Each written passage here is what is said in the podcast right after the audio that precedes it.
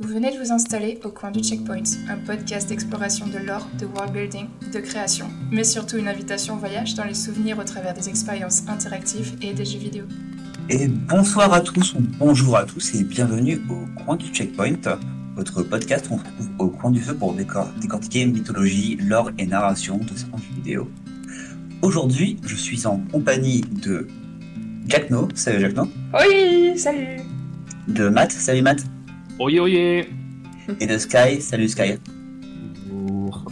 Et nous allons parler, comme vous pouvez l'entendre de la- dans la voix joyeuse de Sky, d'un sujet qui va mettre du baume au cœur, nous allons parler de The Last of Us. On sait Nous, pas si c'est parce qu'il a dormi deux heures ou si c'est parce qu'il veut pas parler des sujets sensibles. Je vois pas de quoi vous voulez parler, je suis en pleine forme. Et spécifiquement, ce qu'on voudrait parler aujourd'hui, c'est comment on crée de l'empathie, un peu le post-apo, on va mettre- on va poser un peu les bases du post-apo, et euh, dans un univers qui est assez compliqué, le post-apo, assez cruel, comment on pose de- les bases de l'empathie entre les personnages. Petite, là, on respecte la petite tradition, est-ce que vous avez des recos à nous faire? J'ai une reco, j'ai une reco. Vas-y. Voir un film hier avant de pas dormir. C'était trop bien.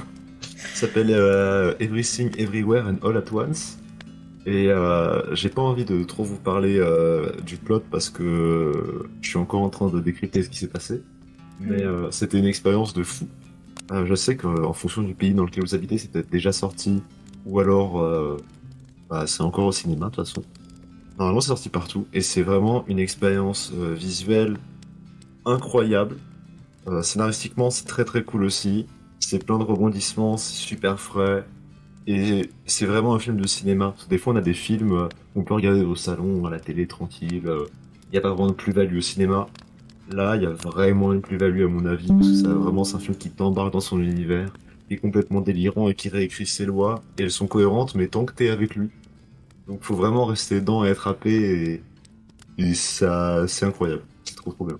Faut avoir l'esprit ouvert, quoi. Ça parle de quoi euh, Ça rapidement parle euh, rapidement de, de multivers. Donc on suit la, la, la vie du- d'une dame de 50 ans, quelque chose comme ça, qui euh, regrette un petit peu euh, ses choix de vie parce qu'elle dirige une laverie, elle est euh, au, au bord du divorce, elle est pas très heureuse. Et euh, un jour son mari, c'est plus son mari, c'est genre son mari d'une autre dimension qui vient lui parler et d'un coup tu vas te rendre compte qu'il y a plein de trucs avec le multivers et c'est vraiment super bien travaillé et c'est très très cool, c'est euh, abordé de manière euh, relativement nouvelle. Mm. Et c'est... En fait, c'est compliqué parce qu'il se passe vraiment beaucoup de choses dans le film. Et Ouais. j'allais Vraiment. dire, est-ce que c'est simple d'accès? Parce que regardez vite fait, ça a l'air d'être quand même assez complexe au niveau de l'histoire et tout. En fait, c'est très dense comme film, mais à mon avis, c'est assez simple d'accès. Mm. Genre, c'est parce que ça joue pas avec énormément de codes du cinéma, il n'y a pas besoin d'avoir un bagage pour le voir. Euh, et en fait, il va y avoir des moments où tu vas juste apprécier ce qui se passe.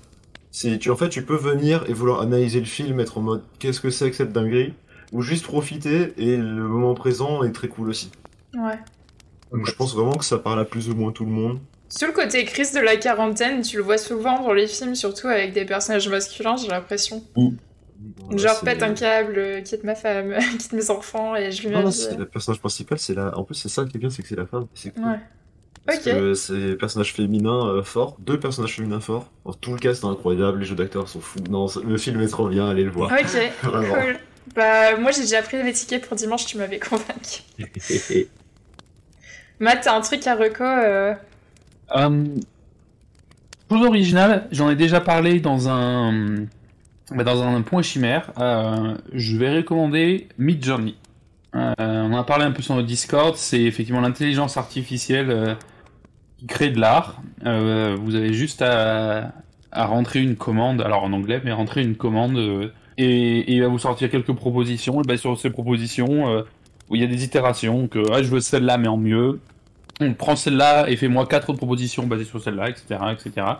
Et c'est hyper addictif, euh, c'est incroyable. Moi, en ce moment, je me suis pris euh, d'intérêt pour, euh, je me suis dit quoi, une passion pour la fashion. Donc, je, je crée des robes et des tenues et de galas euh, complètement loufoques avec ça. C'est génial. Euh, des tenues pour Lady Et- Gaga. Ouais, carrément, euh, carrément. Et j'ai un, un- j'ai un collègue qui en fait beaucoup aussi et euh, il, il sort des trucs monstrueux, c'est c'est dingue. C'est accessible gratuitement, en tout cas pour tester gratuitement, par Discord. Euh, ça se fait par Discord. Et euh, et il y a 25, euh, 25 tentatives gratuites euh, si, si ça vous tente d'essayer. Et ensuite, effectivement, il y a, c'est un abonnement mensuel si vous voulez juste garder ça qu'on peut annuler quand, quand on veut. 25 tentatives par jour ou euh, Non, juste au 25 total tentatives pour, pour tester.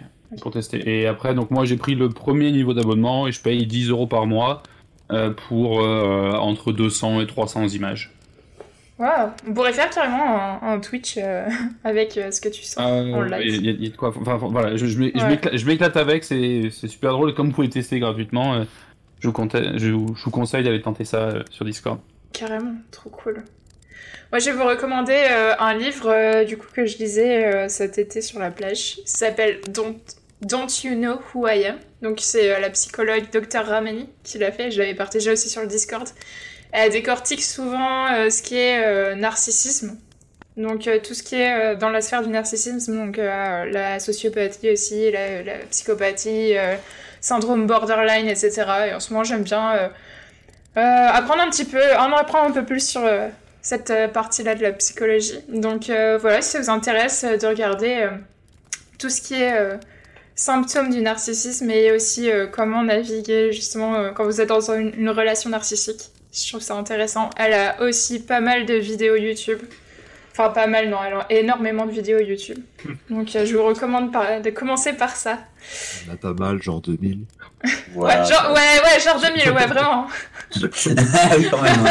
De quoi passer un petit Elle en sort une par jour, donc euh, ouais, voilà, franchement, ça peut être des vidéos euh, pas très intéressantes, genre comment re- reconnaître des sourcils d'un narcissique. La dernière fois, elle a fait une vidéo comme ça, mais t'as des, euh, des vidéos cool aussi euh, d'introduction sur le narcissisme.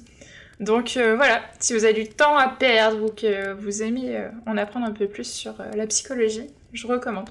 Et elle est cool, elle, est, elle, est, elle habite en Californie, donc c'est la capitale du narcissisme. Donc, elle, a, elle a des choses à raconter. Elle a de la matière. voilà, exactement. Et, et moi, du coup, je vais vous recommander un truc qui s'appelle la Fondation SCP. Est-ce que Ah oui. quelqu'un connaît la Fondation SCP Bien sûr. C'est pas le, le truc de, de monstre euh, imaginaire euh, qui a- ça part dans tous Non. les sens. euh. En fait, c'est ça, c'est un site de- d'écriture de, de, gros, de fanfiction, de fiction collaborative. Et en fait, ça se présente sous forme de, d'une fondation dont le but est de euh, capturer, analyser et contenir des phénomènes paranormaux. Mm. Et le site est construit en fait comme des- un réseau Wikipédia. C'est-à-dire que chaque phénomène, chaque histoire créée, chaque phénomène paranormal va avoir sa propre fiche. Mm. Donc là, par exemple, un petit exemple qui me fait toujours beaucoup rire, qui est le SCP numéro 055, euh, qui est en fait un... On ne sait pas ce que c'est, on sait juste que ce n'est pas une sphère, apparemment, parce qu'il a la particularité de... À chaque... Il est dans une boîte, à chaque fois que quelqu'un ouvre la boîte, hein, après avoir refermé la boîte, hein, il va oublier ce qu'il a vu. Et donc, tous les chercheurs qui ont, euh, qui ont essayé d'étudier la boîte hein, se, ne savent pas ce qu'elle contient, ils savent juste que apparemment ça ne serait pas une sphère. Et aussi que c'est dangereux parce qu'on ne peut pas l'étudier. Ouais. Et donc le site SCP, en fait, c'est plein de petites histoires comme ça. Ça peut être du très simple au très gore, très flippant. Mm. Euh, ça peut être aussi très très drôle. Je Mm. me rappelle d'un- d'une machine euh, distributeur de- d'eau qui, s'il n'a pas de gobelet en dessous de lui, met de l'eau dans toute la pièce. Et euh, voilà, c'est vraiment c'est très sympa et surtout c'est tellement riche. C'est un truc qui existe depuis 2006 hein, et Mm. qui est encore alimenté maintenant. Et il y a vraiment comme la, la chaîne YouTube, il y a de quoi faire. Et c'est un peu comme Wikipédia, au final, n'importe qui peut l'alimenter. Hmm. De là que vient Slenderman, des choses comme ça, je crois. non? Il y a Oui, plein de ouais. très connus d'internet qui viennent de ça. Ouais, des creepypasta. Ouais. Euh, je sais qu'il y a des pasta qui vient. Ouais. Euh, je suis pas sûr pour le Slenderman, mais euh, ce, ce, ce serait fort possible. Ça me parlait et je, je me disais, mais je crois que le joueur du, euh, le joueur du grenier a fait une vidéo dessus. Et je- non, il y a plus de chances pour que ça soit euh, le point culture qu'on avait fait une, Ah oui. qui fait un top 20 culture. des SCP les plus, Ouais, les plus tarés. Et c'est comme ça que je me souviens. Et il y avait des trucs assez dingues. Et c'est vrai que c'est là qu'on voit à quel point les gens, surtout sur Internet, les gens peuvent être tordus, mais avoir une imagination absolument débordante. Ouais. C'est vrai que c'est un bon point lore, euh, les SCP de manière générale. Pour raconter des histoires d'horreur. J'adore l'horreur. J'adore l'horreur. Je vais isoler ce, ce clip. ouais, j'avoue. Sky, on te le ressortira. On va, on va en faire un, un gif. euh. J'adore l'horreur. En parlant d'horreur, est-ce qu'on se plongerait pas dans un petit Bah ouais, c'est une belle, trans- univers, une belle transition. hein. ouais, petit univers euh, post-apocalyptique sans aucune empathie, Hmm, comme celui de The Last of Us Ouais. Et c'est Donc- vrai que, que le, le post-apo, de manière générale, c'est un bon playground, c'est un bon terrain de jeu euh, pour euh, étudier tout ce qui est euh, les communautés, euh, enfin l'empathie humaine de manière générale, Mm. les, les atrocités qu'on peut se faire, la psychologie. Docteur Ramon y référence. Une fois qu'il n'y a plus de règles de société, euh, on montre la vraie nature des gens et on, on voit ce qu'ils deviennent et comment ils interagissent entre eux. Ouais. Est-ce que ce sont des bestes sauvages ou des leaders charismatiques ou encore euh, des êtres compatissants? Ah, c'est ça, Peut-être un peu c'est les euh, trois. quand, quand une civilisation s'effondre et qu'une autre n'a pas encore émergé, qu'est-ce qui se passe? Ça, c'est Mm. le principe du post-apo. Mhm. Tellement de possibilités. Alors, le petit exemple que j'aime beaucoup dans le post-apo, c'est c'est Fallout. Hein. Fallout, euh, bon, hiver, euh, guerre nucléaire, euh, guerre thermonucléaire, euh, qu'est-ce qui se passe euh, Une fois que c'est terminé, bah, on se rend compte, par exemple, dans Fallout, qu'il y a des gens qui sont sympas. Il y a des gens qui sont un peu moins sympas. Donc, par exemple, dans le New Vegas, t'as une sorte de, de pseudo-républicaine américaine qui essaie de survivre en étant un peu militariste, mais sympa sur les bords. Et de l'autre côté, t'as une, t'as des, des clans de barbares, t'as un mec qui reprend la Légion de César avec l'esclavage, etc. Ouais, c'est vrai que ça allait un peu loin, là, le- la Légion de César, euh, quand j'ai joué à Fallout New Vegas. Je me suis dit, ok, bon.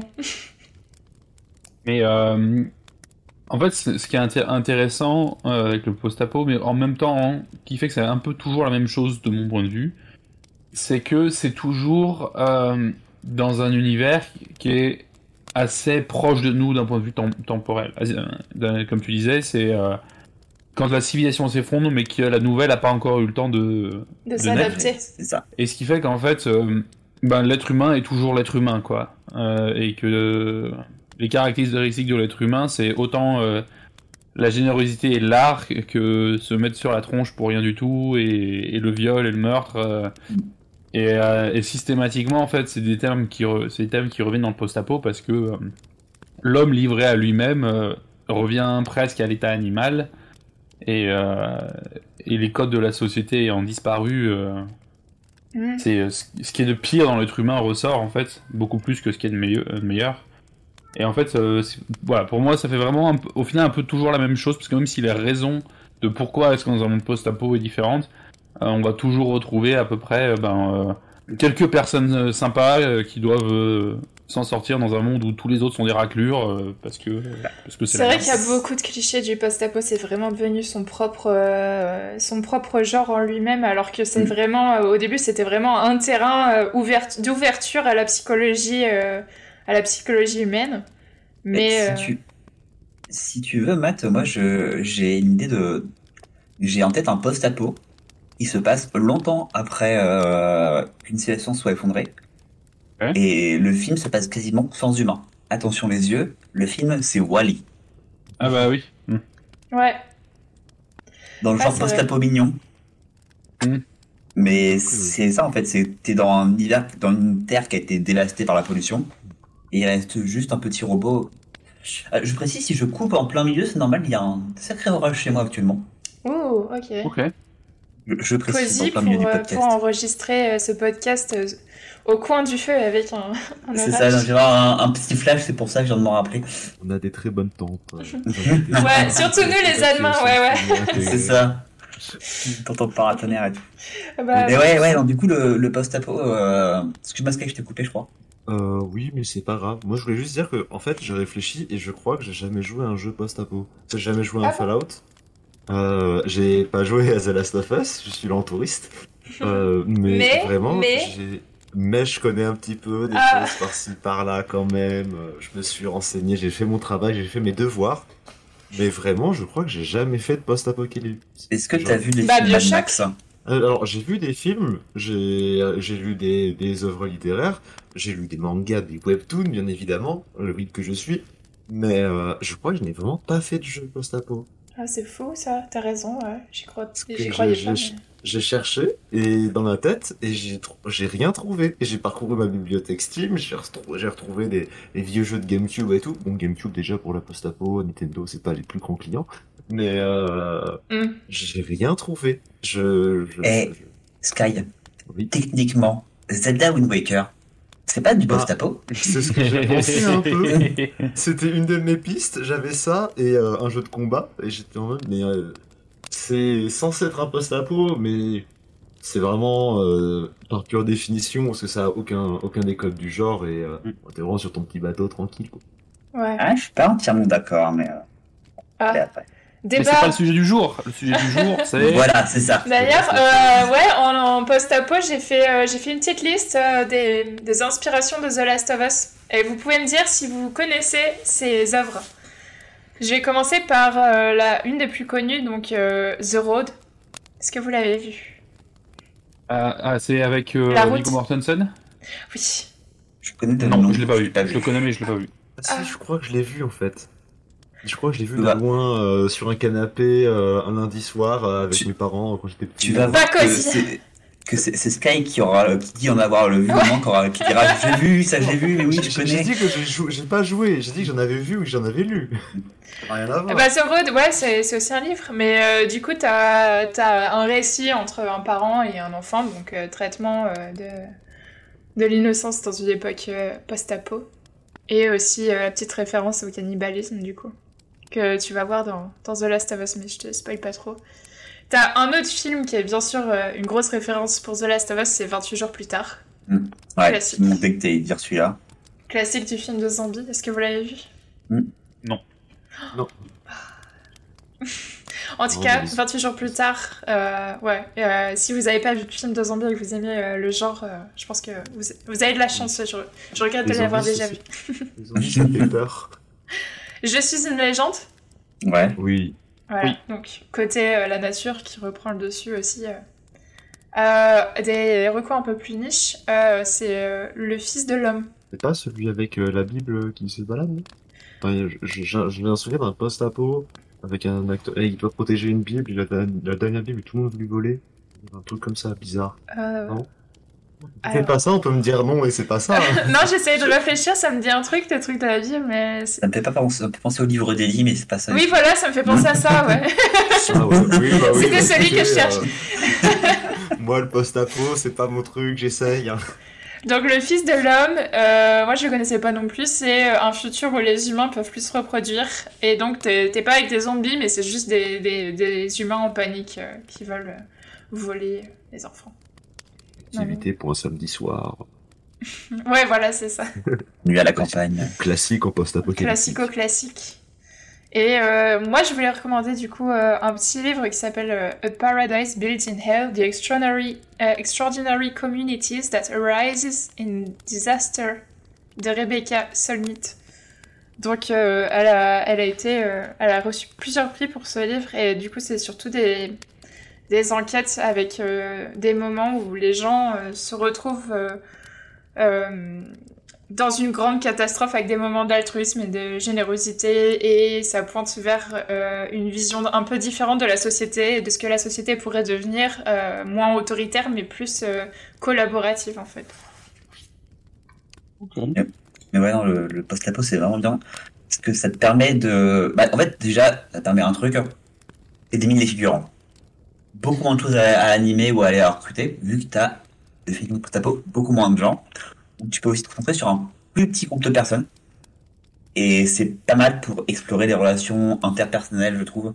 Ouais, Et euh, bah, notamment, tu vois, petite position subtile, comme dans le The Last of Us, hein, où on, en fait, on va avoir tout le jeu, on va observer la relation entre euh, entre euh, le protagoniste masculin euh, Joël et le protagoniste féminin Ellie.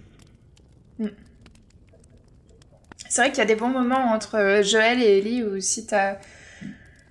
Oh, on en parlera plus tard, mais euh, des moments d'exposition justement où t'en apprends un peu plus sur les personnages, euh, ça, ça, te fait, ça te fait souffler en fait entre les moments d'action et de stress du post-apo. Et ces moments-là, d'un coup, c'est amplifié en fait. Les moments de break et les moments d'amour entre les deux personnages.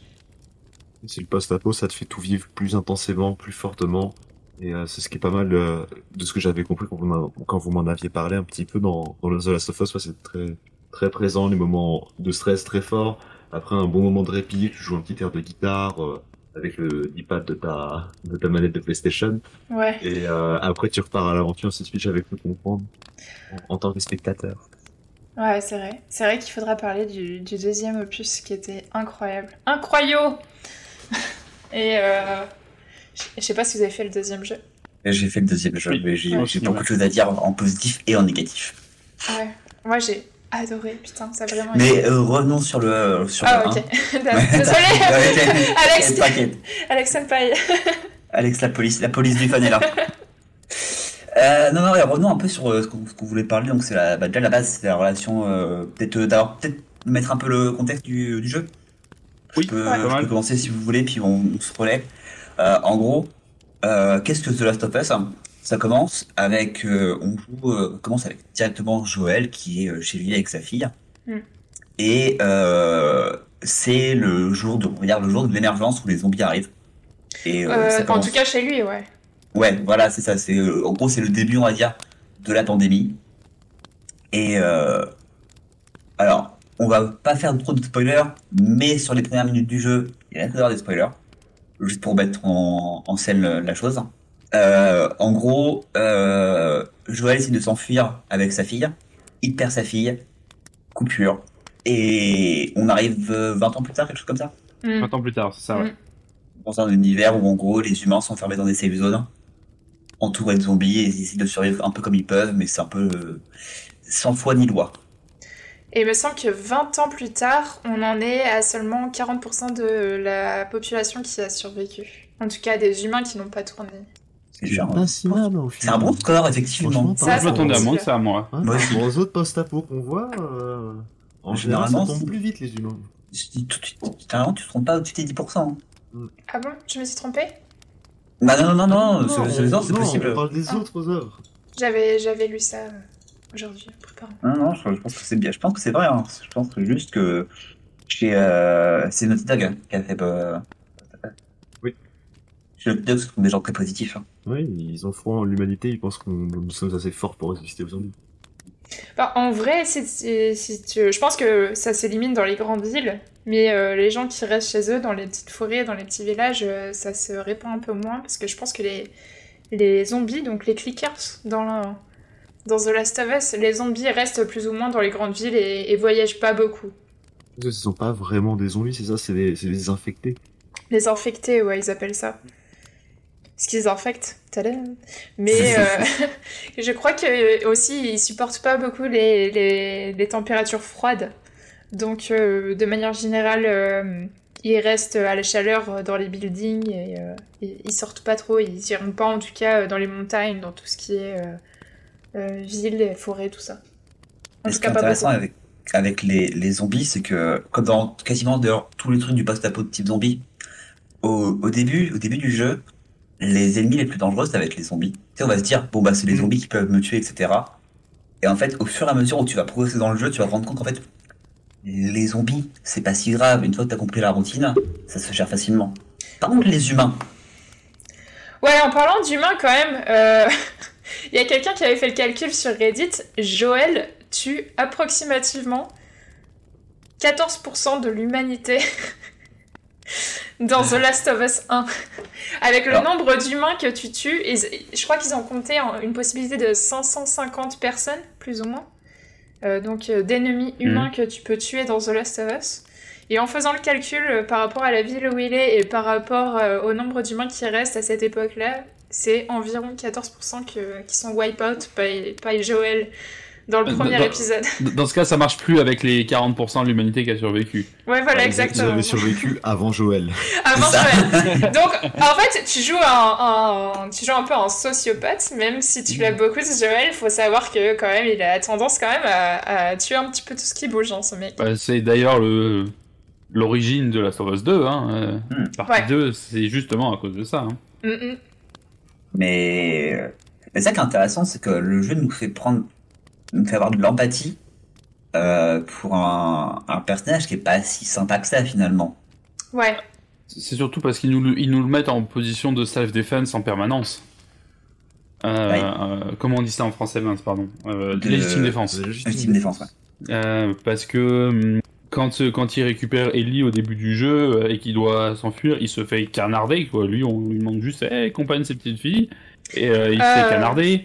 Euh, Ouais, c'est un, c'est un passeur euh, au début du jeu, en fait. c'est un, ouais. passeur, mais voilà, c'est pas, pas un meurtrier, c'est pas un assassin, c'est pas un Mm. sociopathe. euh, C'est juste un passeur. Et il dit, tiens, fais passer cette fille. Et il se fait canarder en permanence. euh, euh, et, euh, Ouais, mais c'est- quand même un tueur. Enfin, euh, je vais vous faire un petit peu la timeline de Joël pour introduire le personnage, euh, afin qu'on en apprenne un peu plus sur lui. Et puis après, je vais vous faire celle d'Ellie, mais d'abord celle de Joël.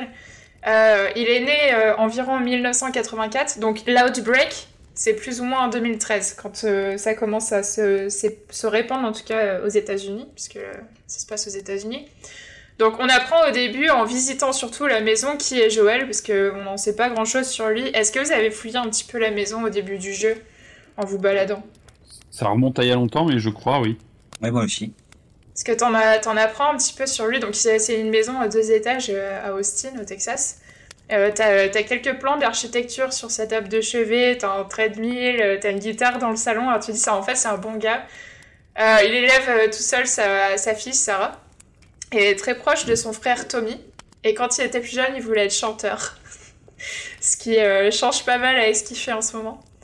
Je Euh, ne sais pas s'il y a beaucoup de chanteurs hein, maintenant. Ouais, voilà, c'est ça. C'est, enfin, du coup, ça match avec la guitare. Euh, et tu t'a- t'apprends qu'il travaille dans la construction et qu'il a plusieurs petits contrats. Au début, il est au téléphone et justement, il demande à, à son patron euh, de de pas le virer de ce contrat sur lequel il travaille. Donc, t'as déjà, dès le début, tu vois, cette, cette petite empathie avec Joël. Tu dis, ah, Joël, c'est... On est un peu tous comme. Joël, tu vois. Une dure vie, on l'aime Dure vie, c'est réaliste, il s'occupe tout seul de sa fille Sarah, on sait pas trop ce qui s'est passé avec euh, sa femme, ou en tout cas avec la, la mère de Sarah. Mhm. Euh, et en septembre 2013, du coup, euh, c'est là où se passe sa première victime. Qui se rappelle qui est sa première victime? C'est son voisin. Voisin, ouais. Ouais. Il rentre, euh, il rentre chez lui et Sarah est en panique et il lui dit, euh, enfin, il a, du coup, il a du, du sang sur son t-shirt et euh, tu vois euh, le voisin euh, qui essaye de, de rentrer dans la maison et il a un, un, un gun. Enfin, je, je connais pas trop les. Non, ça, mais ça fait, les le, marques. ça, ça- ça fait le lien avec euh, ce que je disais, c'est que bon, déjà pourquoi il a un flingue chez lui? Bon, il est américain, certes, Mm, Voilà. pourquoi il a un flingue chez Oui. lui? Mais, euh, mais à part ça, euh, je- le premier meurtre, il est en situation de légitime défense. Même, je me souviens, il le supplie son voisin parce qu'il Ouais. sait pas ce qui se passe et euh, stop, arrête, je t'en supplie, fais pas ça. Et, et t'as le voisin qui lui saute dessus et boum, c'est parti. Mais euh, ça, ça donne le ton en fait en permanence que ça va, c'est lui qui va être la, vic- la victime et qu'il va pas, pas avoir d'autre choix que, que de tirer. Quoi. Mais ça, sur ça, je vais y revenir un peu après, mais d'abord, je vais essayer, on va essayer de, euh, je pense, finir ce- le, le petit portrait de Joël, notre ami. Ouais, pas, plus euh, de choses que ça sur Joël. Après, plus tard, les événements euh, du début du jeu, du coup, là je vous ai raconté un petit peu l'intro, et quand on se balade dans la maison de, Joël, on en apprend un peu plus, sur lui, mais de manière générale, c'est pas un personnage qui parle beaucoup. Hein. Euh, Quand il se baladera avec Ellie, c'est surtout Ellie qui parlera. Mais on a donc cette petite ellipse de 20 ans où on apprend que Joël part sur la route avec donc Tommy, son frère avec qui il est très proche, et ils deviennent tous les deux des, survivants et ils font partie d'un groupe de hunters. Donc euh, ils chassent, euh, ils poutrent du zombie quoi, comme on dit. Euh, et vers la quarantaine, donc Joël commence à avoir la quarantaine et il commence à avoir un petit peu des désaccords entre les deux frères. On sait pas exactement quoi, mais ça serait que Tommy re- rejoigne les Fireflies à ce moment-là. Alors, est-ce que ça s'appelle différemment en français, les Les Lucioles. Fireflies Les Les Lucioles. Lucioles, Lucioles, ça s'appelle les. Lucioles, ok, d'accord. Mm. Euh, et à ce moment-là, c'est là où Tommy et Joël se séparent, euh, parce que ça plaît pas à Joël. Euh, et il partira vers Boston, et c'est à ce moment-là qu'il rencontre Tess, et c'est à ce moment-là où commence le début de l'histoire de The Last of Us, celle où on va vraiment jouer le personnage de Joël et Ellie. Ouais, c'est. C'est moi, c'est le tour de voir que je trouve dans, qui est fait dans le jeu. C'est que, euh, au début, on arrive avec un personnage qui est, on va dire, euh, somme toute, banal. hein. C'est un américain, donc il a un flingue chez lui. Mm. Banal. Euh, Mais il, il, a, il, il prend soin de sa famille, il aime sa fille, etc. Et il a son petit boulot, etc. Hmm. Et euh, après, bon, directement après le drame, 20 ans plus tard, on voit déjà qu'il y a eu un peu de changement. Il est plus aussi bien rasé, il a l'air un peu plus bourru Hmm. et un peu un peu plus froid. Ouais, beaucoup dit, plus bon. froid, ouais. Déjà, euh, c'est- ça c'est bizarre. Mais en fait, ce qui va être fort dans le jeu, c'est que le personnage a l'air assez antipathique au début. Et euh, au fur et à mesure du jeu, on va se réchauffer, euh, au- euh, on va se, comment dire, on va apprécier sa présence. Alors que, en plus, plus on avance dans le jeu, et plus Joël il fait des actes qui sont assez horribles. Ouais. Faut pas oublier ça, c'est que Joël va faire des choses qui sont peu recommandables et peu morales dans le jeu, pour des raisons euh, qui euh, se justifient ou non d'ailleurs. Mais en fait, nous, on va être, comme en plus on le, joue, on est avec lui, on n'a que sa vision à lui, on, le suit et en fait on s'attache beaucoup au personnage. Hmm. Et c'est vrai qu'on s'attache à lui euh, dès le début du jeu, du coup, au moment où il, perd sa fille. Spoiler alert, c'est les 4 premières minutes, hein, mais au moment où sa fille se fait tuer dans ses bras, justement, il va garder la montre que- qu'elle lui offre quand, Mhm. euh, quand c'était son anniversaire. Et accompagné de Joël, on a ce, ce petit bout de chou euh, de 14 ans, s'appelle Ellie. Et Ellie, du coup, elle est née en 2019 et elle n'a pas connu le monde avant l'infection. Euh, c'est euh, une orpheline aussi, donc elle pose beaucoup de questions à Joël de manière générale, ce qui est vraiment trop chou. Enfin, c'est charmant, je trouve. Et on apprend un petit peu sur sa, back- sa backstory dans Left Behind, euh, qui est un DLC de The Last of Us, et sur un comic book qui est sorti qui s'appelle The Last of Us American Dream. Je savais pas que ça existait, du coup, est-ce que vous, vous en avez euh, entendu parler de ce comic book? Pas Non. du tout. Jamais. Ouais. Bah, en fait, sa mère était infirmière, elle s'appelait Anna. Euh, L'identité du père, elle n'est pas connue. Donc, à sa naissance, sa mère, elle n'a pas survécu. euh, et Ellie, elle grandira orpheline dans un camp militaire de quarantaine, euh, sous quarantaine, euh, un peu oppressif euh, à Boston. Avec très peu d'informations sur le monde d'avant l'infection, donc euh, je pense pas qu'elle avait beaucoup d'éducation de manière générale. Ça devait être très, très militaire. Elle a également été immunisée à l'infection, on sait pas comment, mais on l'apprend dans le DLC de Left Behind. Euh, sur, euh, sur une scène assez dure justement où elle est avec euh, son amie d'enfance euh, Riley. Donc Riley c'est une jeune membre des Fireflies et elles se sont faites mordre dans, dans ce moment-là du jeu. Elles doivent, elles hésitent si elles doivent commettre un suicide parce qu'elles savent ce qui se passe justement quand tu te, quand tu te fais mordre. Mais finalement, elles décident de, de survivre le plus longtemps possible. Évidemment, Riley succombe à l'infection, mais Ellie, elle montrera jamais aucun symptôme. Donc, euh, elle développe euh, ce, qui, ce qui est en fait ce qui fait partie de Ellie tout au long du jeu plus tard, même dans le deuxième jeu, ce qui est la culpabilité du survivant. Donc, c'est c'est vraiment euh, un syndrome médical qui existe vraiment. Et ce qui va pousser en fait le l'histoire principale du jeu aussi, qui est la, création d'un- d'une cure, d'un d'un vaccin en fait pour, pour les hommes face à l'infection. C'est avec les, ces deux protagonistes qu'on qu'on part sur la route. En gros, le, le but du jeu principalement, ça va être vu que Ellie semble-t-il a une immunité, c'est de l'emmener à un traitement euh, pour un traitement. Alors je sais plus, c'est quoi la ville? Ah, pas- Salt Lake City. Salt Lake City. C'est à Salt Lake, ok. Ouais, c'est de l'autre côté cas, en du gros, coup. C'est voilà, c'est traverser les États-Unis Ouais. euh, pour emmener euh, Ellie au, au QG des Fireflies, où là-bas apparemment ils auraient des chercheurs, des médecins pour pouvoir Mm. euh, mettre au point un, un antidote euh, à partir de Ouais. de Ellie. Bah, tu te retrouves avec Joël et Tess, du coup, qui retrouvent Ellie, qui est, qui est, ça fait juste trois semaines qu'elle a perdu son amie Riley, qui s'est fait infecter, et du coup, elle a rejoint les Fireflies pour, euh, pour ce, ce côté culpabilité, la, la culpabilité dont on parlait. Euh, et euh, elle a envie, du coup, son, son désir à elle, c'est vraiment de pouvoir aider l'humanité à, à survivre, donc de donner sa, son, son ADN, en fait, pour euh, pouvoir créer ce vaccin, quoi. Sachant que bon, au début, Joël il est pas chaud du tout parce qu'il se dit, euh, il voit tous les problèmes que ça apporte. Hein. Et puis, il est un peu bourru en plus de ce que j'ai compris. euh, Il est très bourré, ouais. un Ouais. peu renfermé suite euh, bah, à tous les traumas et les trucs qu'il a dû vivre pendant la post-apo et du coup euh, devenir le blo- un bloc de glace, quoi. Puis il a pas envie Ouais. de revenir, euh, le, le côté papa, tout ça, ça l'intéresse. C'est ça, tu vois, qu'il veut pas s'attacher en fait. Ouais, il a pas envie de s'attacher. Euh, C'est un, mec qui a tout perdu, littéralement tout perdu quoi. Il a perdu sa fille, il a perdu sa, sa vie euh, qu'il avait montré, euh, monté, il a perdu le monde autour de lui. Plus tard, effectivement, euh, même s'il n'est pas décédé, il a perdu son frère parce qu'ils sont, sont séparés. Euh, donc il a quasiment plus rien. Tu peux comprendre qu'il n'a pas envie de, de prendre ce risque à nouveau, d'avoir une chose à perdre encore une fois quoi. Du Mais coup, bon, il a final, beau essayer, au final, il va quand même finir par s'attacher. Ouais. Ah, franchement, euh, moi qui aime pas les enfants, même Ouais, moi, moi je me suis attaché. Moi Je me aussi. suis atta- Ah, moi, Ellie, là, j'étais au début, c'était. Ah, non, merde, la gosse, là. Et à la fin, c'était. Ok, c'est qui c'est qui a touché Ellie, là Je lui casse la gueule. On la Ouais, touche pas. ça. Non, mais vraiment, c'est vrai qu'elle est ultra attachante.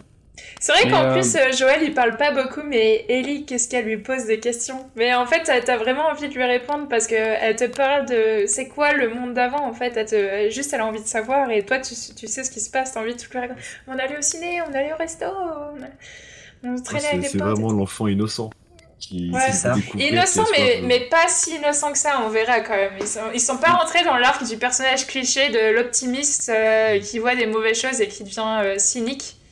Elle reste quand même. euh, assez terre à terre. Ouais, parce qu'elle est, elle est née là-dedans, quoi. Allez, Mm. ouais, il est quand même né dans une apocalypse. Mais- Ouais. C'est ça. Oui, c'est vrai que l'innocence, c'est peut-être pas la meilleure qualité dans un monde post-apocalyptique. euh. Mais il y a, moi, il y a une, il y a une scène, tu vois, qui m'a vraiment marqué dans le jeu. Euh, on parlait pas mal de, des scènes, euh, où t'as beaucoup de gameplay où t'arrives, tu tues des zombies, tu tues des humains, tu continues.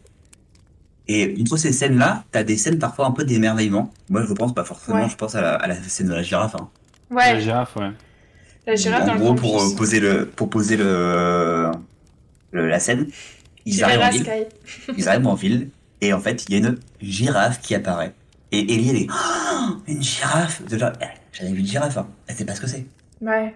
Elle a dû voir peut-être ça dans un bouquin, euh, un bouquin pour les gamins.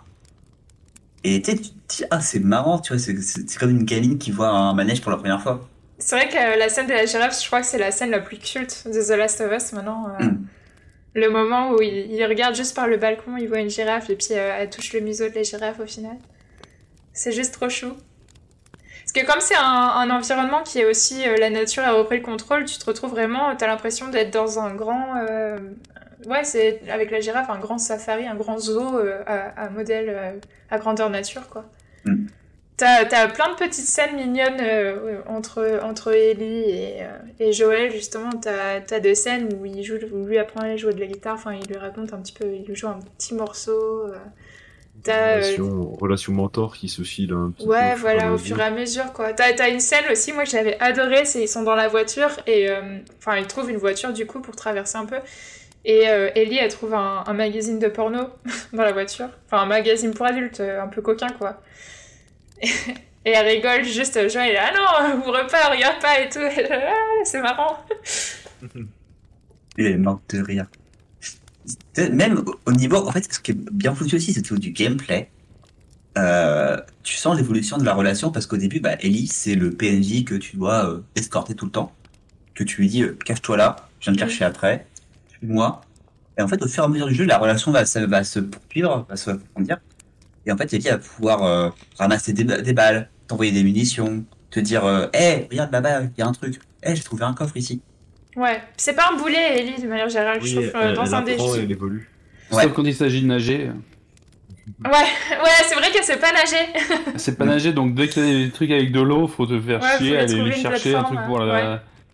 Qu'est-ce que ça m'énervait ces passages-là, mais... euh, Ouais, il faut lui trouver des petits, des petits gonfleurs à mettre sur Mm. les bras. Ouais. Mais après avoir joué euh, à Resident Evil 4, euh, ça va, c'est pas un boulet euh, de PNJ mal, mal Ouais, codé. C'est pas Ashley. C'est pas Ashley.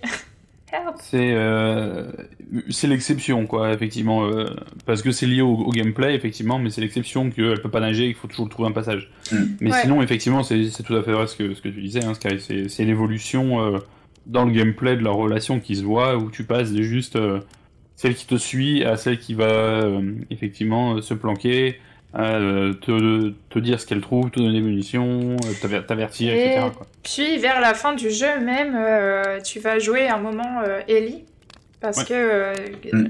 Joël est blessé donc pendant l'hiver et Ellie c'est elle qui s'oc- s'occupe d'aller chasser, qui s'occupe de, de protéger Joël. Donc t'as vraiment, tu joues les deux personnages et pour ça ils sont assez forts Naughty Dog justement te, te faire la psychologie inversée. Et, euh, je pense que ça fait euh, aussi euh, le, côté fort de The Last of Us 2 d'inverser les personnages et la psyché et leurs objectifs. C'était- c'était- c'était- en plus, c'était vraiment un arc qui était très poignant, je me rappelle. euh, pour, je vais pas spoiler, Ouais. mais euh, l'arc est pas facile à digérer. Ouais, c'est un des plus difficiles chapitres, je trouve. Oui. Mais, euh, mais c'est très beau. C'est un peu poétique, c'est l'hiver, c'est un peu le, c'est un peu la, la mort de, de, de Joel et Ellie, leur, leur ancienne relation, et l'ou- l'ouverture sur une nouvelle relation avec une Ellie plus indépendante, qui maintenant euh, est un peu l'égale de Joël. Hmm. Là, je sors mon violon. Non, non, Ouais. mais ouais, c'est. Ouais. Et puis, euh, du coup, ce qui, ce qui accentue encore plus euh, le climax final, je trouve, euh, où il se retrouve à l'hôpital. Donc, euh, Euh, je, je voudrais mettre un, un petit vol, un voile de spoiler là-dessus. oui.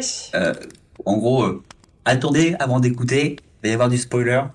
Sauf si Sky, tu veux, tu veux ne pas écouter. Non, mais euh, moi, euh, j'ai déjà été spoilé partout. euh. Ok. Après, C'est quand, même, quand un jeu qui a, c'est quand même un jeu qui a plus de 10 ans, hein, donc. 13 ans, euh, exactement.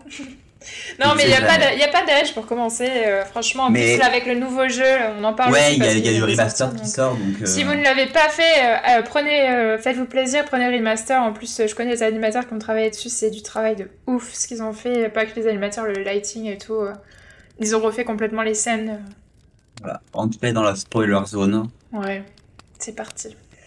Et moi, ce que je trouve très fort dans le jeu, c'est qu'ils nous font nous construire une relation avec euh, deux personnages. En fait, on a quasiment que eux comme personnages qui ont un nom, mais de rien, pendant une dizaine d'heures.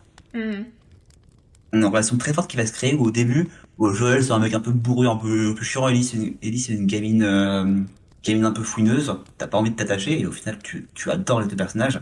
Ah ouais. T'as vraiment pas envie qu'il se passe euh, quoi que ce soit à l'un d'entre eux. quoi. Et en fait, t'arrives à la fin, et tu dois en plus, que en tant que joueur, tu oublié de le faire, dois participer au massacre que Joël va commettre dans l'hôpital, parce qu'il apprend que Ellie ne peut, en fait, doit mourir pour sauver les, sauver l'humanité.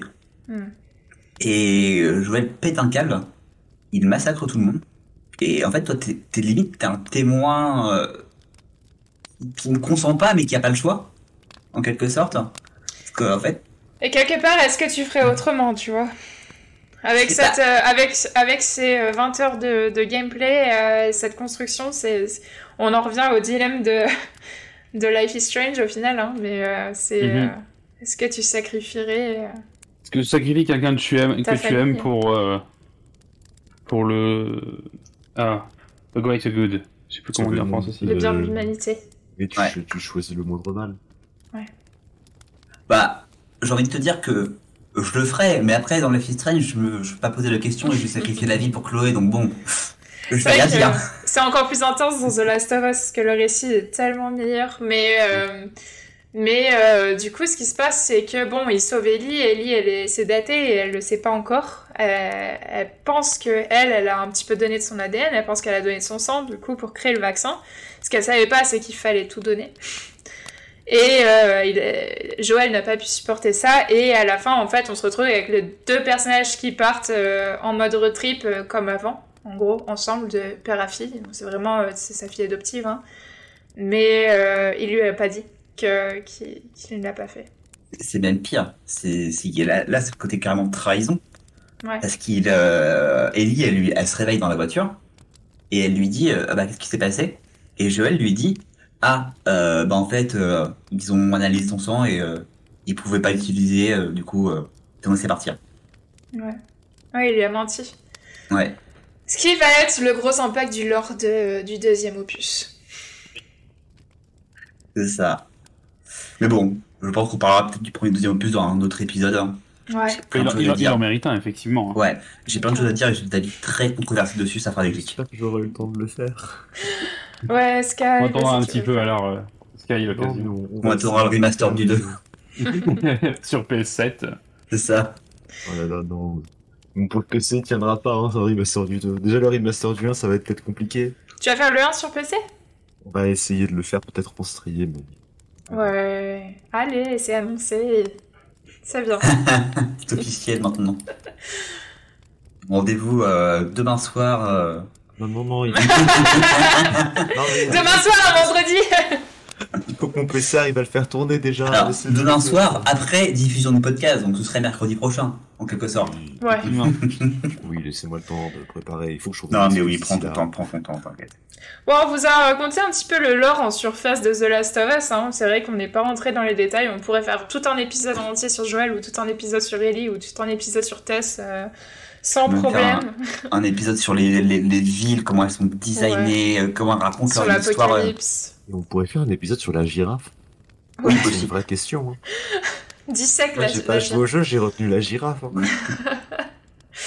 Et franchement, euh, on reviendra sur The Last of Us. Là, on vous a fait un petit peu les grands détails. euh, Les et grandes on lignes. espère, les grandes lignes, on espère vous avoir donné envie de, de le tester si c'est pas fait. En tout cas, la version euh, euh, remake qui vient de sortir sur PS5 qui est incroyable. Bah, Tu, tu l'as tu l'as?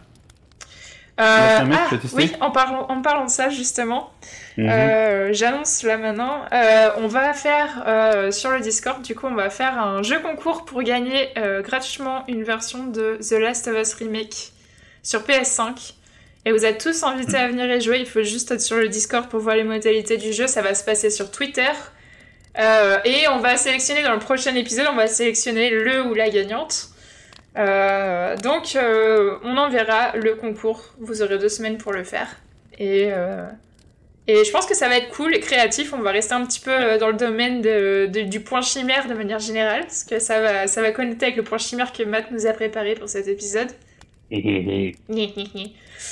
Euh, est-ce que est-ce qu'on passe à la suite, fin du teaser Bah ouais. ou euh, vous en Allons-y, savoir un peu allons-y. plus Ok. Oui, oui, oui. On, on passe, on passe aux. On passe runes. On va jeter nos runes dans le feu. Donc c'est un moment euh, de, de l'épisode du podcast où on balance une rune qui représente ce qu'on a pensé de The Last of Us, enfin de, de- du coup du média dont on parle. Donc là c'est The Last of Us et euh, sans jugement, chacun peut euh, balancer ce qu'ils veulent avec leur petite anecdote de pourquoi ils balancent cette rune. Est-ce que tu Mm. veux commencer Alex du coup? Ouais. Est-ce que pour une fois j'ai fait ma, ma rune avant de commencer l'épisode? Oh, Très bien, moi je l'ai pas faite encore. Eh ben écoute, tu as encore euh, un peu de temps. Je vais, je vais prendre le micro pour euh, gagner du Ouais, temps. ouais, ouais. Euh, Les 5 minutes. J'ai pris la rune Nodiz. Euh, donc Nodiz, ça signifie littéralement besoin. Euh, c'est la rune de la contrainte et de l'épreuve. C'est apprendre à connaître ses besoins et à briser ses habitudes. Et euh, en gros, pour moi, elle a un double sens. hein. Dans le sens où, pour les personnages, c'est un peu ça en fait, où ils ont brisé un peu leur, leur quotidien, mais ils ont aussi appris à, briser leur carapace entre, entre Ellie et Joël et à s'attacher l'un à l'autre.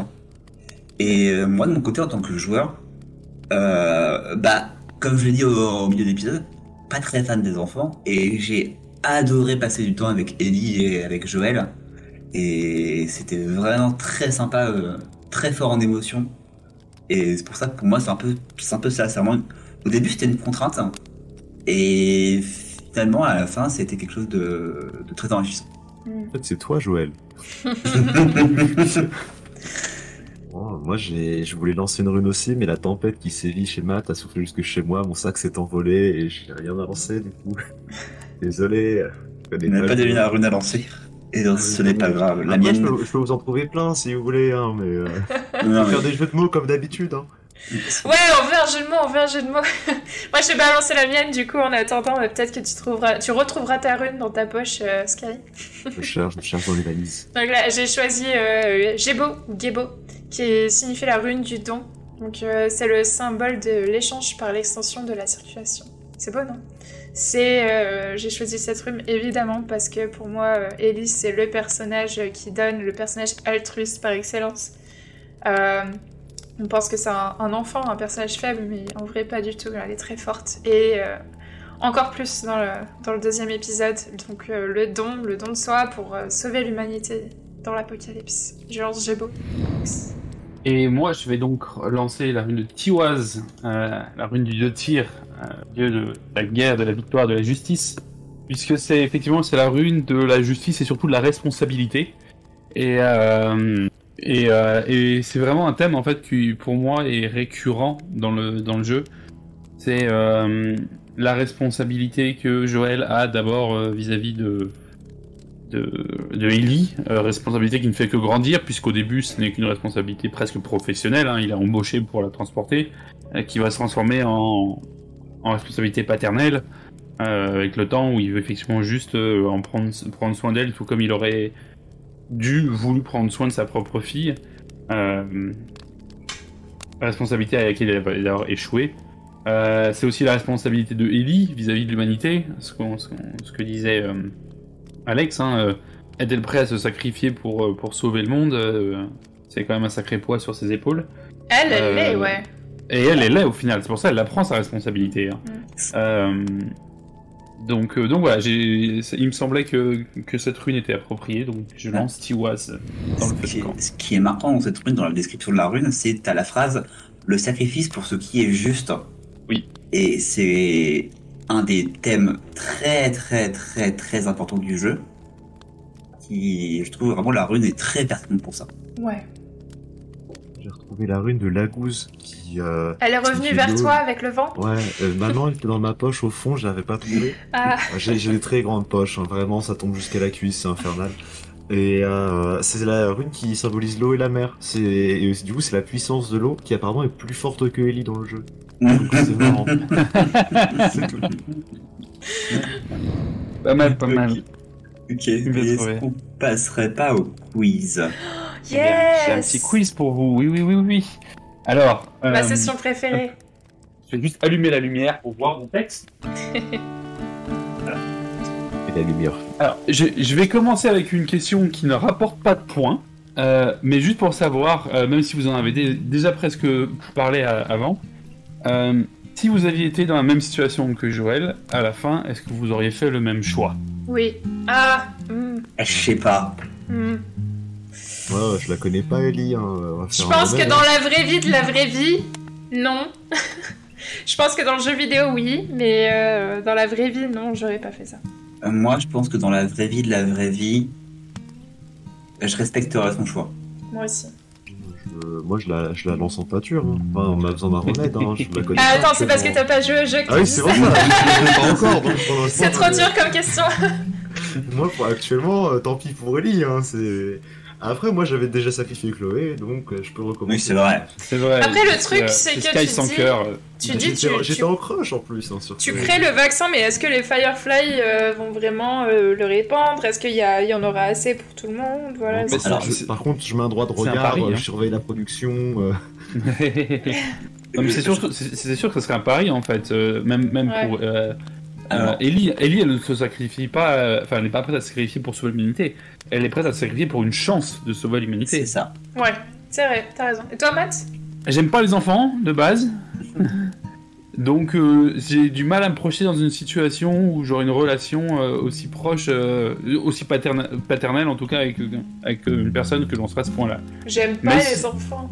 Ouais, mais, mais. si c'était une relation différente euh, avec ma femme par exemple, non, je pense que effectivement je serais pas capable de faire sacrifice et que je serais égoïste. Hmm, ok.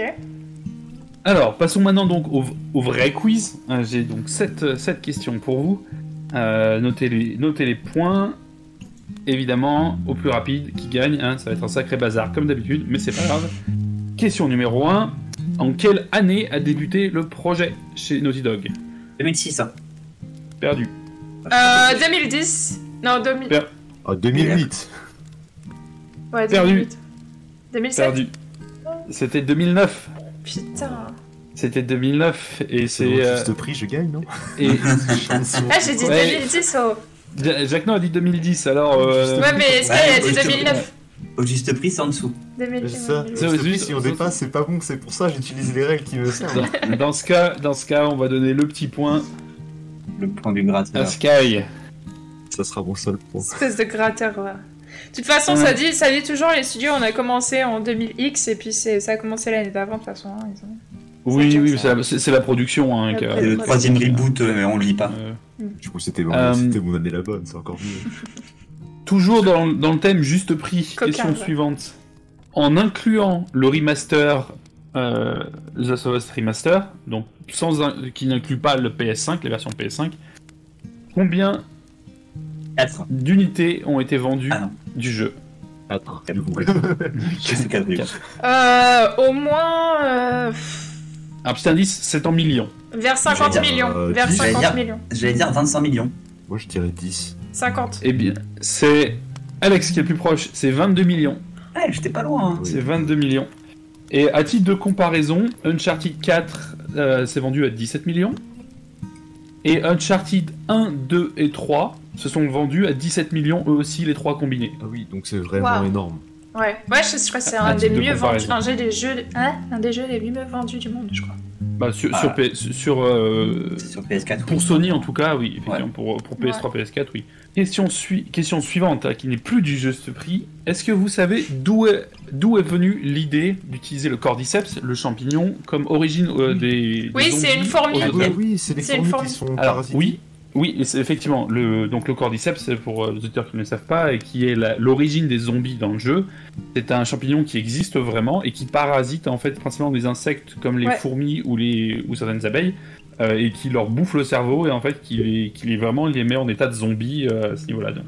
Euh, le plot, l'histoire, effectivement, c'est que ce cordyceps aurait évolué de façon à ce que ce qu'il faisait avant fourmis, il le fait aussi aux humains. Mais est-ce que vous savez d'où est venue l'idée au créateur du jeu Notamment une, Euh, euh, Alien. non. Regardez des fourmis. Euh, c'est un documentaire sur les fourmis. Euh, Et bah, bah, t'es pas loin, tout à fait. C'est un documentaire sur la BBC qui s'appelle Planète Terre. Et où effectivement, il parle des fourmis et de Bah, ce- je l'ai vu ce documentaire parce qu'on l'a fait tourner dans notre studio donc. euh, Et ça fait un point partout pour l'instant. Allez là. Euh, alors, le jeu, Last of Us, a été teasé avant sa sortie dans Uncharted 3. Comment Bande d'arcade. Euh, un poster Non. Non, pas loin, mais non. dans un Un livre. bouquin. Non plus. Pas loin, ça se rapproche, mais toujours Ah, pas il ça. pas, euh, genre, dans un journal, un article C'est ça. d'un truc comme C'est- ça C'est ça, c'est un journal, c'est un, une de journal dans Uncharted 3 qui dit en français les scientifiques ne comprennent toujours pas ce champignon mortel. Où on voit effectivement une photo d'une fourmi euh, Ah. parasitée par le cordyceps. Ah. Ça me dit un truc en plus, ça. Je me rappelle de cette historique. Alors, question culture générale, Last of Us aussi. En théorie, très difficile, mais je sais que Jack No elle fait plein de recherches à chaque fois, alors peut-être la réponse. Quel est le nom de famille de. Quels sont les noms de famille de Joël et Ellie? Ellie, c'est Euh, Williams et Joël. Ah, Miller. Et Non, bah, oui. c'est tout à fait ça. Miller pour, euh, Mm. pour Joël et Ellie pour euh, et Williams pour Ellie. Bien joué, un point chacun. pas celui d'Ellie par contre. Williams. Alors, est-ce que, vous savez pour un point bonus, comment est-ce qu'on le sait le nom, puisqu'ils ne sont pas dans le Wikipédia Non, Euh, Dans les crédits On le sait Non. dans... Euh, bah, avec les, les acteurs qui ont dû jouer le personnage N- dans le non script. plus. Non plus. Alors, je vais, ça va être, euh, je vais vous donner la réponse parce que c'est c'est vraiment un bonus, c'est difficile. C'est dans le manuel japonais. What the fuck? C'est un manuel du jeu japonais où pour la première fois le nom, le nom a été officiellement, euh, les, les noms de famille ont été officiellement révélés. C'est moi, ce qui m'a surpris, c'est que euh, Ellie est un nom de famille, parce qu'en soi, on est un peu dans l'apocalypse, tu vois, je me peut-être que le nom de famille, c'est plus... Enfin, on l'a, mais on s'en fout, tu vois. Ouais. T'as quand même un Après, elle avait sa mère et tout. euh, Oui, c'est vrai. Ouais. L'appartenance, c'est ça, ça fait plaisir. On est toujours à deux points partout, c'est serré. Euh, on repart sur un côté euh, juste prix. Combien de fois Ellie dit fuck dans le jeu euh, 20 fois. Une fois. Euh, Combien euh, tu, tu as dit Alex? 6. 6 20. Une fois pour, euh, une fois Ouais. pour euh, Sky? 20. et 20 pour Jackno. Et ben euh, c'est Jackno qui remporte, hein, on va dire, 53. Ah oui. Putain Ah non, Non, moi, je fuck. pensais, à une, je pensais à une jeune fille innocente, euh, sympathique, Non, non, a pas de elle, gros elle jure comme un chartier. Elle jure comme un chartier, effectivement. C'est c'est d'ailleurs l'un des personnages les plus vulgaires euh, du jeu vidéo Ah ouais euh, à ce niveau-là, parce qu'effectivement, ils disent fuck 53 fois dans le jeu. En fait, moi je me rappelle d'un moment où elle jure et euh, je crois que Joël la, ré- la réprimande parce qu'elle jure. C'est possible, oui. Je me souviens pas de ce moment, mais c'est possible. avec Geralt, il s'est fait mais fort. Fuck. Dernière question. Euh, pour l'instant, Jack No est en tête. C'est une chance pour de la rattraper. Au début du jeu, quand on est effectivement avec Sarah, euh, un moment, euh, et qu'on visite la maison, il y a la possibilité de voir une photo qu'elle tient où on la voit elle et son père. Mhm. Sur cette photo, Sarah, elle a un maillot de l'équipe de foot d'Argentine, de l'Argentine. Pourquoi? Parce qu'elle aime La le- mère est argentine. l'équipe Alors non, je- pardon, j'ai posé la question autrement. Pourquoi l'Argentine? Parce qu'elle est originaire de l'Argentine. Sa mère était argentinienne? Non. Hmm, Parce qu'elle était en vacances, c'était vraiment Ouais, ils ont fait un super. tour en euh, les vacances. cocktails étaient pas chers. Non, petit indice, ce n'est la raison n'est pas in-game, n'est pas en jeu, ce n'est pas lié au personnage eux-mêmes. c'est- Ah, l'Argentine, Ah, c'est là où l'Outbreak il a commencé. C'est là où qui quoi a commencé l'Outbreak, enfin la, la, Non, le combat- pas du truc de zombies. C'est parce que l'actrice euh, qui, l'actrice qui, qui joue la, la fille est, est d'origine argentine. Non, tu t'en rapproches, mais ce n'est pas, ce n'est- ce Ah. pas ça. c'est- un dev, quelque chose comme ça. euh, C'est c'est en honneur au compositeur, en Ah, honneur au compositeur du jeu, Gustavo Santarola, qui est Ah oui. Ah oui, mais c'est vrai Mais ça, je le sais en plus. Ouais, ouais, ouais, c'est ça. Mais non, mais j'ai, euh, je sur Spotify, j'ai pas de promotion, du coup, je sais plus. C'est vrai qu'il est argentinien. D'a- D'ailleurs, euh, effectivement, si vous avez l'occasion, euh, la, la bande son de Last of Us est absolument incroyable. Euh, Ouais. C'est principalement de la guitare belle. acoustique, euh, qui est très, comment on peut décrire ça C'est très Hmm. laconique, très C'est un côté mélancolique, mais assez entraînant. mélancolique, qui est très beau. Ouais. Mélancolique western, ouais. Ouais. Donc si vous avez l'occasion, euh, YouTube, Spotify, euh, la, la, la BO du, des deux, hein, des deux euh, Mm. Last of Us. Magnifique. Moi, je la mets aussi quand je travaille de temps en temps. Enfin, je mets, euh, je tape sur YouTube euh, The Last of Us euh, Relaxing Compilation. euh, Et c'est super. Eh bien, c'est donc la fin du quiz avec une victoire serrée, mais victoire quand même de Jack No. You Bien joué, Contente bien d'avoir remporté The Last of Us. Merci, merci. On peut donc enchaîner, je, je pense, avec le, le point chimère. Ouais, le point Euh, chimère, c'est toi qui l'as écrit comme même. voilà, c'est pour ça, je, vais, je, fais- je me, je me fais ma propre transition, je m'en Ouais. fiche. Euh, le point chimère du jour, donc euh, pour rappel, le point chimère, hein, c'est faire travailler un peu nos méninges et, et surtout notre imagination euh, pour, pour inventer quelque chose en général, effectivement lié au, au jeu duquel on parle. Et pour Last of Us, le point chimère du, du jour est le suivant. Imaginez le jeu comme il est, sauf que l'origine des, des infectés, des zombies, n'est pas le cordyceps. Qu'est-ce que ça serait? Et quel serait l'impact sur les zombies? Et qu'est-ce qu'ils auraient de différent à cause de ça? Bon, imaginez une apocalypse, euh, ouais. Alors. Euh, Euh, alors notez bien, hein, attends, je dis, j'ai une petite transition, notez bien, ceux qui écoutaient le podcast en ce moment, que on peut faire, vous pourrez répondre au point chimère sur Twitter, mais il faut faire partie du Discord pour gagner euh, The Last of Us Remake. C'est ça. Donc, euh, effectivement, euh, Vous aurez la possibilité de faire partie du point chimère. c'est ça. Et, euh, et donc on, on lira vos, vos inventions, vos points chimères de notre prochain épisode et on et on élira ensemble le le, meille- le meilleur d'entre tous. Le plus original et le plus drôle. Mais d'ici là, qui est-ce qui veut qui est-ce qui veut commencer? Moi, je veux bien commencer. J'ai un petit truc qui est assez marrant. Eh ben Et vas-y euh, qui, Alex. est, qui, est, qui, est, qui est, dans la pure traduction du podcast, très positif. hein. non, vraiment en plus. hein. Non, après, j'ai fait deux façons, mais euh, j'appelle ça le virus de la paix. Ok. Alors, imaginez, euh, breaking news, euh, ça fait une semaine que les négociations sont en cours entre la Corée du Nord et la Corée du Sud. Les dirigeants sont enfermés, on n'a aucune nouvelle. Et au bout d'une semaine, ils sortent bras dessus, bras dessous, avec un accord de paix signé, accord historique, le monde est sauvé. Comment cela est-il possible? Eh bien, en fait, c'est une nouvelle bactérie qui s'est répandue à travers le monde, et notamment qui a été repérée pour la première fois cet accord de paix. C'est une bactérie qui agit sur les parties du cerveau gérant la colère, la haine, la peur et la jalousie. Hmm. En fait, ça les met sous contrôle. Ça diffuse des, comment dire, des hormones qui font que quand on ressent ces sentiments, on a tendance à les, à les ignorer ou à les combattre. Ce qui fait qu'en fait, au fur et à mesure, euh, bah, le monde il devient toujours petit. C'est-à-dire qu'on n'a pas de zombies. En fait, on a des gens qui n'ont plus envie de se battre, qui n'ont plus envie de lutter, qui n'ont plus envie de, de concurrencer, etc. Et à partir de là, j'ai imaginé euh, deux branches différentes auxquelles on pourrait partir. La branche positive, qui est, euh, bah, c'est la paix dans le monde. Il n'y a plus de conflit. La vie, elle est belle. Et la branche négative, euh, plus de compétitivité, ça veut dire plus de gens qui ont envie de se dépasser pour faire de la recherche, par exemple. Euh, le sport n'existe plus. Euh, les gens qui ne sont pas infectés ont encore des pulsions de violence, alors que les gens qui sont infectés ne peuvent plus se défendre. Donc ça peut risquer aussi une domination d'une partie du monde contre une autre. Ouais. Mais retenons un peu la paix quand même. Ouais. Ah, c'est fou. J'ai fait un point chimère un peu comme le tien. Ah ouais? Ouais. Bah du coup, je l'ai fait vraiment en mode dystopique le mien, mais euh, ça part de la même branche.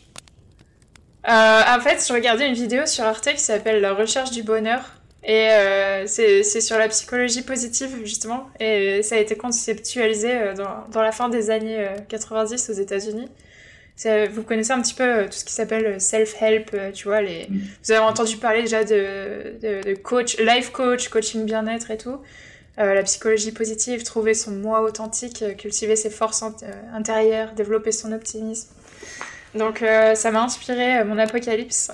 Euh, donc l'idée, ce serait euh, un monde euh, où on pousserait la quête du bonheur jusqu'à son paroxy- paroxysme. Et certains humains, donc les plus favorisés surtout, arriveraient à trouver la recette du bonheur. Et imaginez une nouvelle classe de gens euh, tellement heureux qui seraient même physiquement un peu transformés. Ils arriveraient à vieillir moins vite, à jamais tomber malade, à plus souffrir, euh, à plus ressentir euh, la sensation du tort, de jalousie, de désir, etc. Mais le côté sombre de cette dystopie, ce serait que ça creuserait les inégalités de classe et ça normaliserait en fait tous ceux qui n'arriveraient pas à trouver le bonheur. Donc les êtres humains normaux en gros. Euh, les, les slogans un peu conservatistes, euh, genre euh, si vous êtes pauvre, euh, c'est que vous l'avez choisi, euh, qui seraient un peu plus euh, normalisés. Ah, Et le- les zombies, en fait, ce serait donc euh, aux yeux des gens qui auraient trouvé, euh, qui auraient atteint le bonheur ultime, donc les classes un petit peu plus aisées, euh, les, les autres euh, êtres humains, en fait, qui seraient en souffrance, tel un miroir du passé, dont ils seraient effrayés. Ok, ça me fait un peu penser au, au point chimère de, euh, de Sky l'autre fois avec, euh, avec les émotions comme, Mm. euh, Ah Comme oui, monnaie. c'est vrai. comme vrai monnaie. ça- ouais. Ça ouais. me fait un peu penser à ça. Ouais, ça... C'est Mais en fait, c'est à, la fois- à la fois intéressant et hyper flippant comme idée. c'est flippant que tu te euh, perfectionnes tellement, en fait. Et en fait, ce serait vraiment possible. hein. Je pense qu'on pourrait vraiment regarder euh, les, les gens qui, nous, qui, sont, qui ont un, un lifestyle différent du nôtre, à pousser à l'extrême, différent de nous, nous, nous faire peur. Oui, c'est très possible. J'imagine très très bien ça. On n'en est pas très loin. Oui, on va essayer de s'en en éloigner. Hein. Voilà. Ça va être l'objectif. Hein. Le podcast de la bonne humeur, de la joie. Non, non, non, on n'est pas le podcast de la bonne humeur, pas aujourd'hui. J'ai essayé pourtant, j'ai essayé. Ouais, ça, ça, ça, ça va, moi j'en ai un qui nous ramène à un truc un peu, un, un peu glauque, un peu, un peu sanglant. Ouais, Vas-y, ouais, Black- Allez. bonne Black to the Roots, Matt. Alors, euh, donc moi je suis resté effectivement un peu, un peu plus proche de, du, du pitch de, de Last of Us. Euh, et j'ai pensé en fait à ce que Elon Musk voulait faire euh, il y a pas si longtemps, à Le savoir commencer à, à implanter effectivement des, des, des processeurs dans notre cerveau, etc. Et, euh, et donc, euh, dans mon idée, effectivement, on est dans un futur pas si lointain où ça s'est normalisé. Euh, pas forcément répandu partout pour tout le monde, mais ça s'est normalisé. Et un jour, un virus, effectivement, se, se transmet d'humain à humain, affecte euh, ces processeurs et ils sont affamés d'énergie. Ils ont besoin d'électricité pour continuer à fonctionner.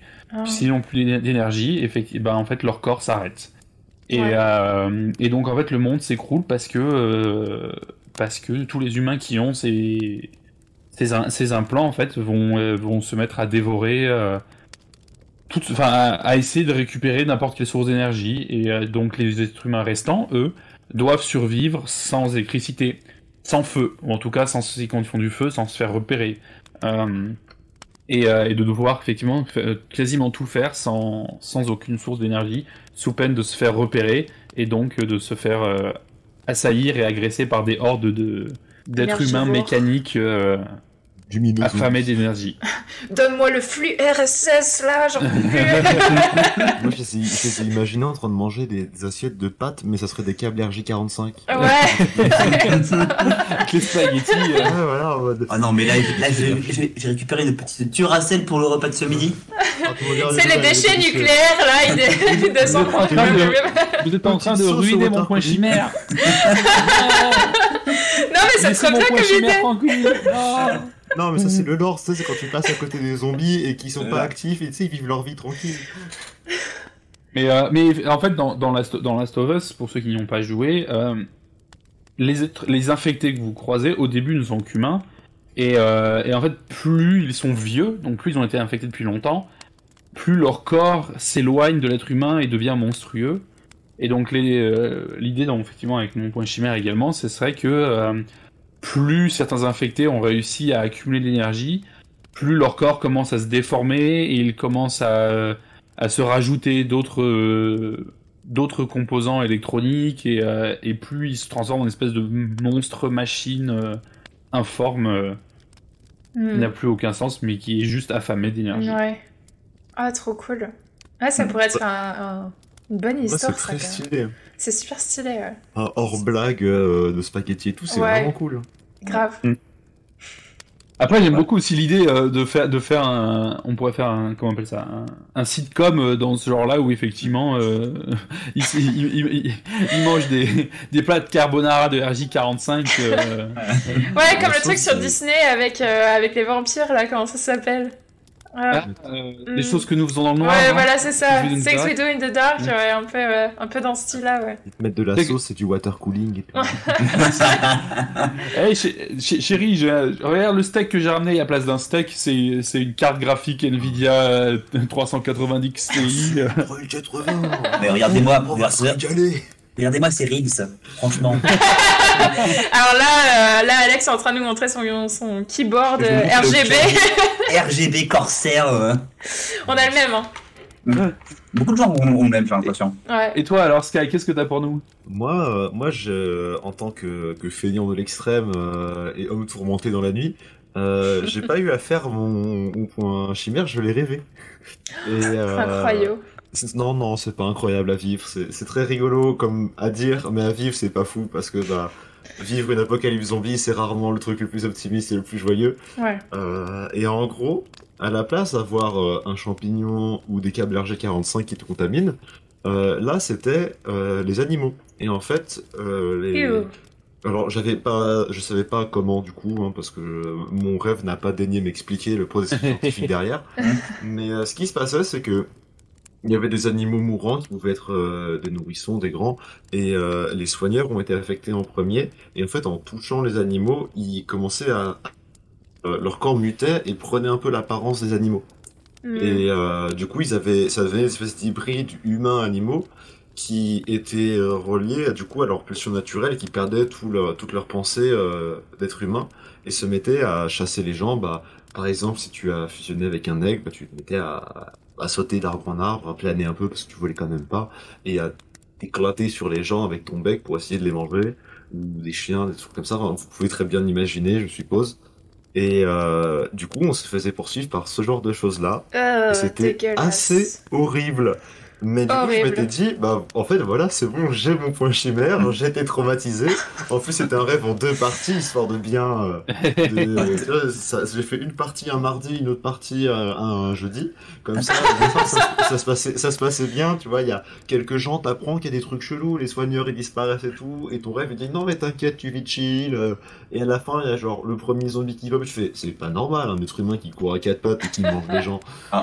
Et Moi, euh, du coup, on, on se réfugie et tout. Oui, vas-y, Alex.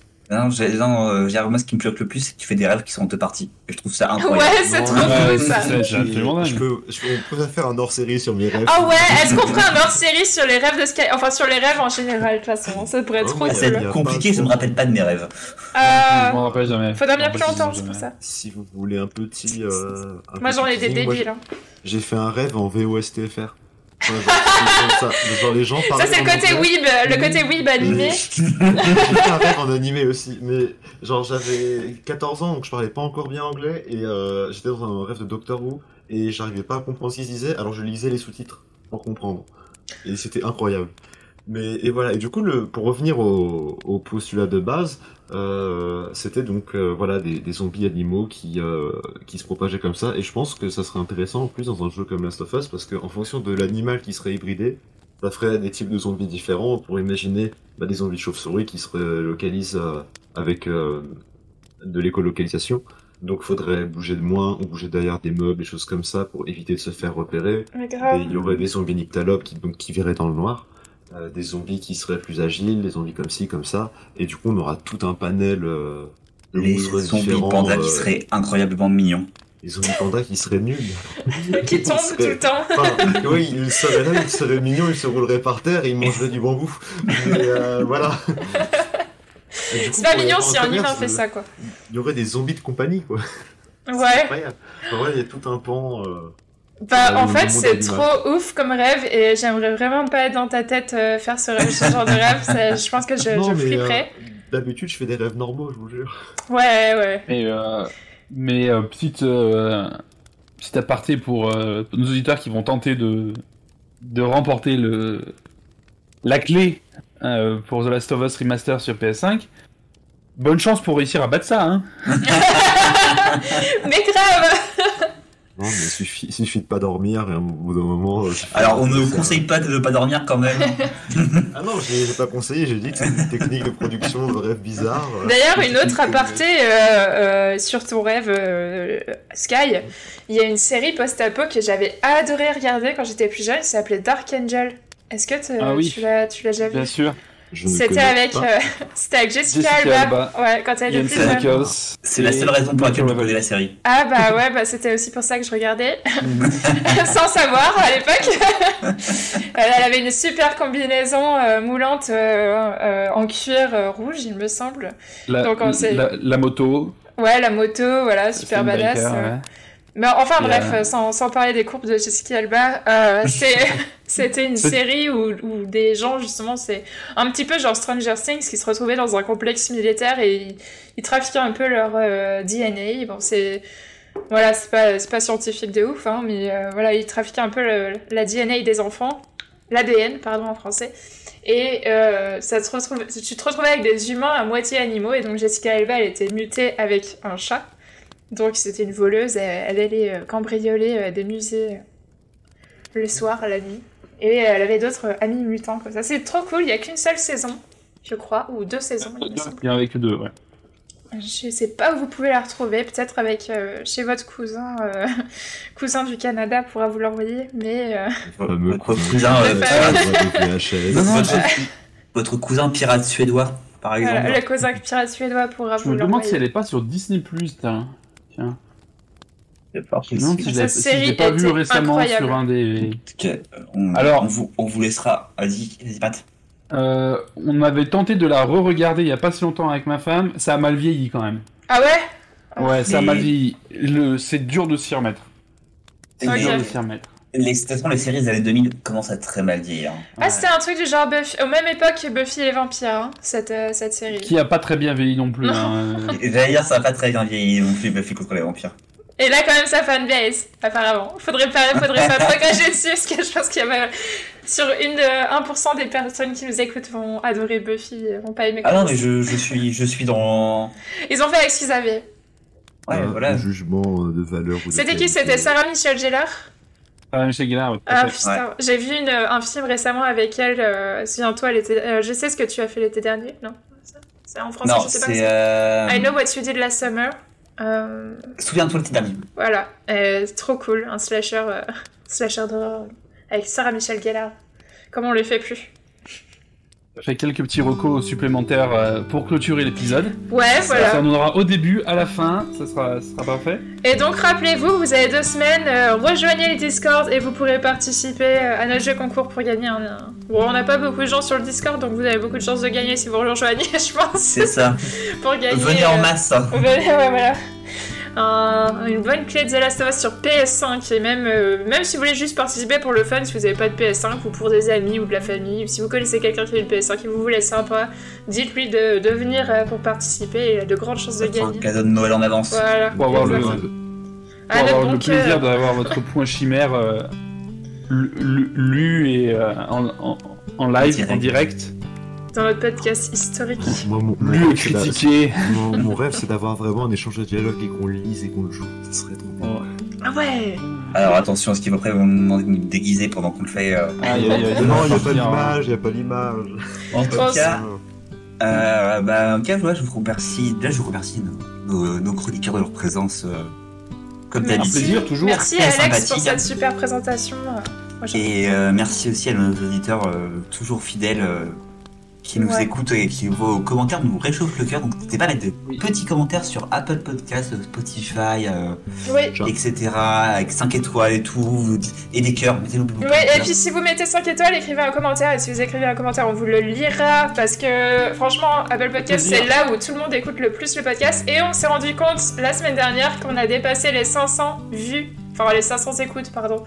Et en Donc, cadeau, euh, pendant 500 une semaine, les gens qui rejoignent le Discord, 500 ont une vues. technique contre l'insomnie. Voilà, exactement. Ça paraît pas beaucoup 500 vues, mais c'est, enfin, à notre échelle, c'est, c'est beaucoup. Enfin, du coup, on, est ravis. C'est un demi-millier. Faut, faut. Voilà, c'est un demi-millier. Un c'est dixième de. C'est de- c'est comme dire une demi-douzaine, ça fait vachement plus que 6. Après ça, 500 vues, on n'a jamais été aussi proche du million. C'est vrai. C'est vrai. Techniquement, c'est vrai. Techniquement. c'est- 522 aujourd'hui officiellement. Ce qui est beau, c'est qu'on sera toujours plus proche du milieu. Faut pas le dire. En tout cas, merci à vous. Et Merci, beaucoup. Bonne journée ou bonne Des gros bisous. Ciao. Salut. Ciao, ciao. Au revoir.